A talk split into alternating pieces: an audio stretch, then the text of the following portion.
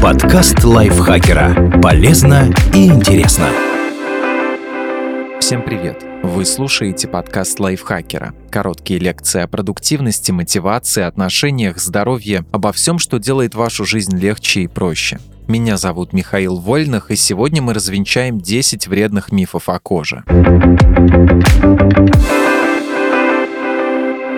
Дорогие кремы от морщин сохраняют кожу молодой.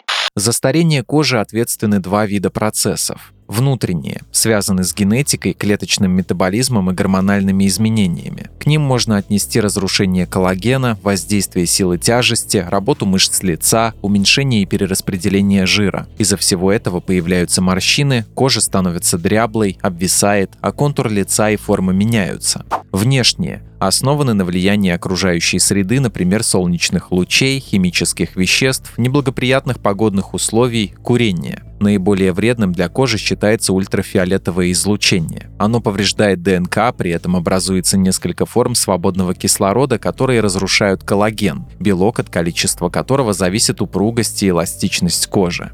Косметическая индустрия предлагает просто невероятный выбор кремов, которые должны предотвратить старение. Однако эффективность этих средств сомнительна, потому что на процессы старения достаточно трудно влиять. В одном обзоре ученые отметили, что только витамин С, альфа-гидроксильные кислоты и пентапептиды имеют более-менее надежные доказательства антивозрастных свойств. Местное применение витамина А также может иметь некоторую эффективность. Однако речь идет о препаратах, которые прописываются по рецепту врачом и могут иметь побочные эффекты – жжение, сухость и покраснение. Доступные всем кремы от морщин содержат куда меньше активных ингредиентов, так что если результаты и будут, то продлятся недолго. Более того, успеху мешает простая физика. Далеко не все ингредиенты кремов проходят сквозь эпидермис – верхний слой кожи, состоящий из роговых чешуек. Проникнуть в дерму, чтобы повлиять на кожу, могут только вещества с молекулярной массой менее 500 дальтон. Таким образом, крем может лишь слегка улучшить внешний вид, но не остановит потерю коллагена и подкожного жира, не предотвратит появление морщин и обвисания. Пожалуй, лучшим кремом от старения можно назвать солнцезащитный. Он ничего не сделает с внутренними причинами старения, зато поможет избежать внешних. Лучше использовать крем с уровнем защиты от ультрафиолета SPF не ниже 30. Чтобы кожа была увлажненной, надо пить больше воды.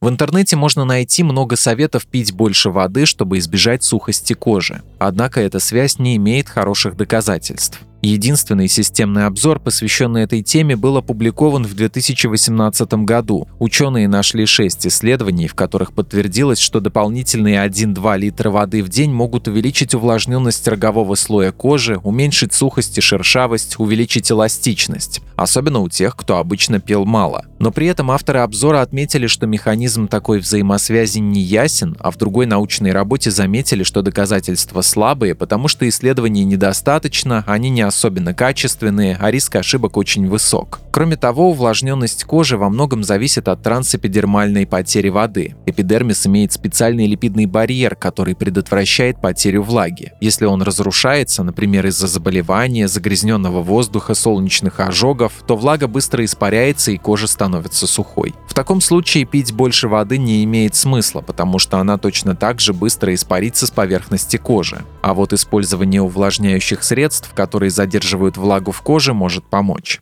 Антибактериальное мыло полезно для кожи. Такое мыло может пригодиться в эпидемию, но нельзя сказать, что оно хорошо влияет на кожу. Даже наоборот. Дело в том, что нашу кожу населяет огромное количество бактерий. Вместе с клетками иммунитета и кожи они отвечают за защитный барьер. Нарушение в микробиоме может привести к таким заболеваниям, как акне, атопический и сибарейный дерматит, перхоть. Слишком частое использование мыла или других антисептиков может нарушить микробиом и снизить его разнообразие, а также навредить поверхности кожи и нарушить ее защитную функцию. Бывают ситуации, когда дезинфекция рук просто необходима, но использовать антибактериальное мыло для лица или пытаться вылечить с его помощью прыщи – это однозначно плохая идея. Акне появляется от грязи. Часто можно услышать, что акне появляется от того, что загрязнения из окружающей среды оседают на коже, смешиваются с потом, забивают поры и вызывают прыщи. На самом деле это не так. Не существует доказательств того, что акне связано с плохой гигиеной, а тщательная очистка кожи помогает от него избавиться или хотя бы уменьшить проявление. Акне – это заболевание, которое возникает из-за закупорки волосяных фолликулов жиром и омертвевшими клетками кожи. Для лечения применяют местные препараты и антибиотики, как правило, в сочетании. А вот частые умывания могут травмировать кожу и только ухудшить состояние. Поры могут открываться и закрываться.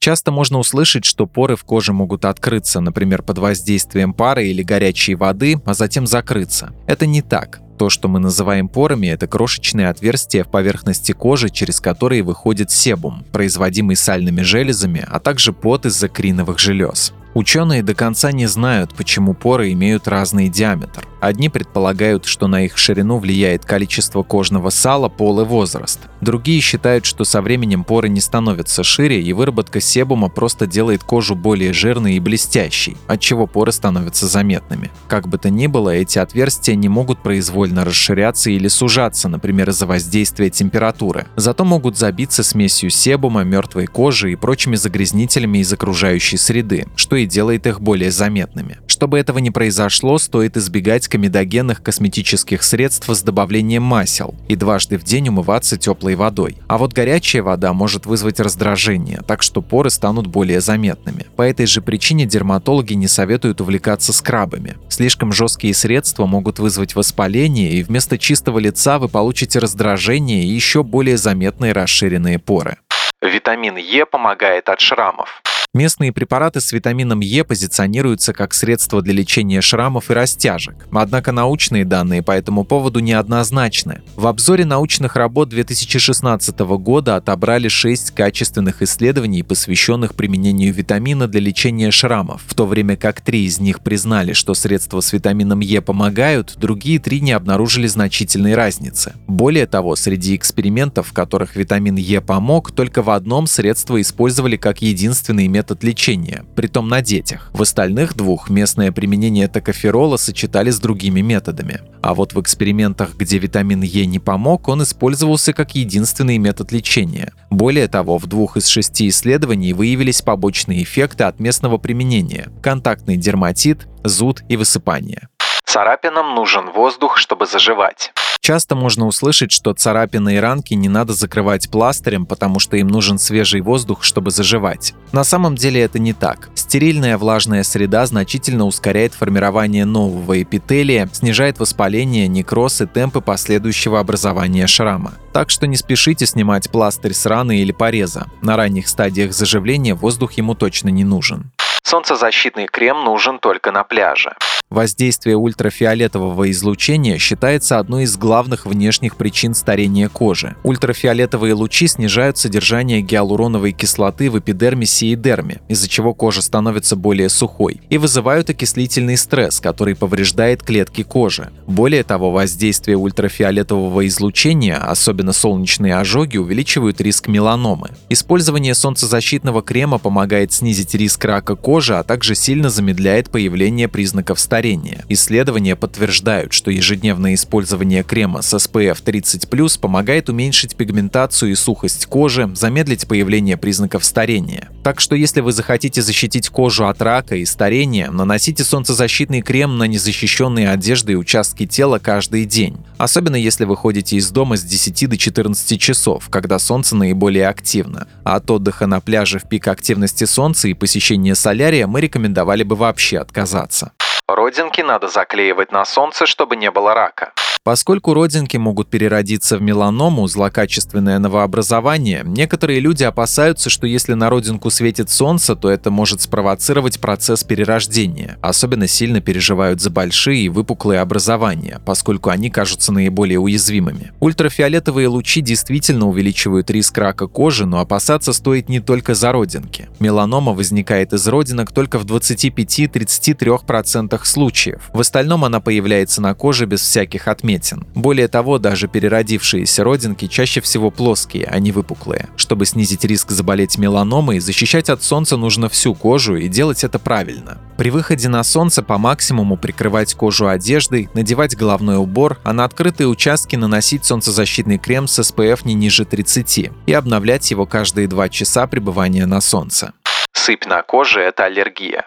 Сыпь на коже действительно может возникнуть по причине аллергии, например, на определенные продукты или пыльцу растений. Однако помимо этого есть и другие заболевания, которые могут спровоцировать покраснение и зуд. Контактный дерматит ирритантный. Воспаление, возникающее в ответ на раздражители, например, щелочи, кислоты, мыло, абразивные средства вроде скрабов. Потница – состояние, при котором из-за влажной и горячей среды затрудняется отток пота. Опрелость Воспаление, которое возникает от трения кожи о кожу, обычно в складках, на животе, под грудью, в паху, в подмышках. Иногда к раздражению может добавиться инфекция. Розацеа – хроническое наследственное заболевание, при котором возникает покраснение кожи, эритема, высыпание прыщей и расширение мелких сосудов кожи. Розацеа протекает волнообразно и проявления могут вызывать острая еда, горячие напитки, упражнения, косметика, слишком жаркая или холодная погода, алкоголь, стресс, ветер и солнце.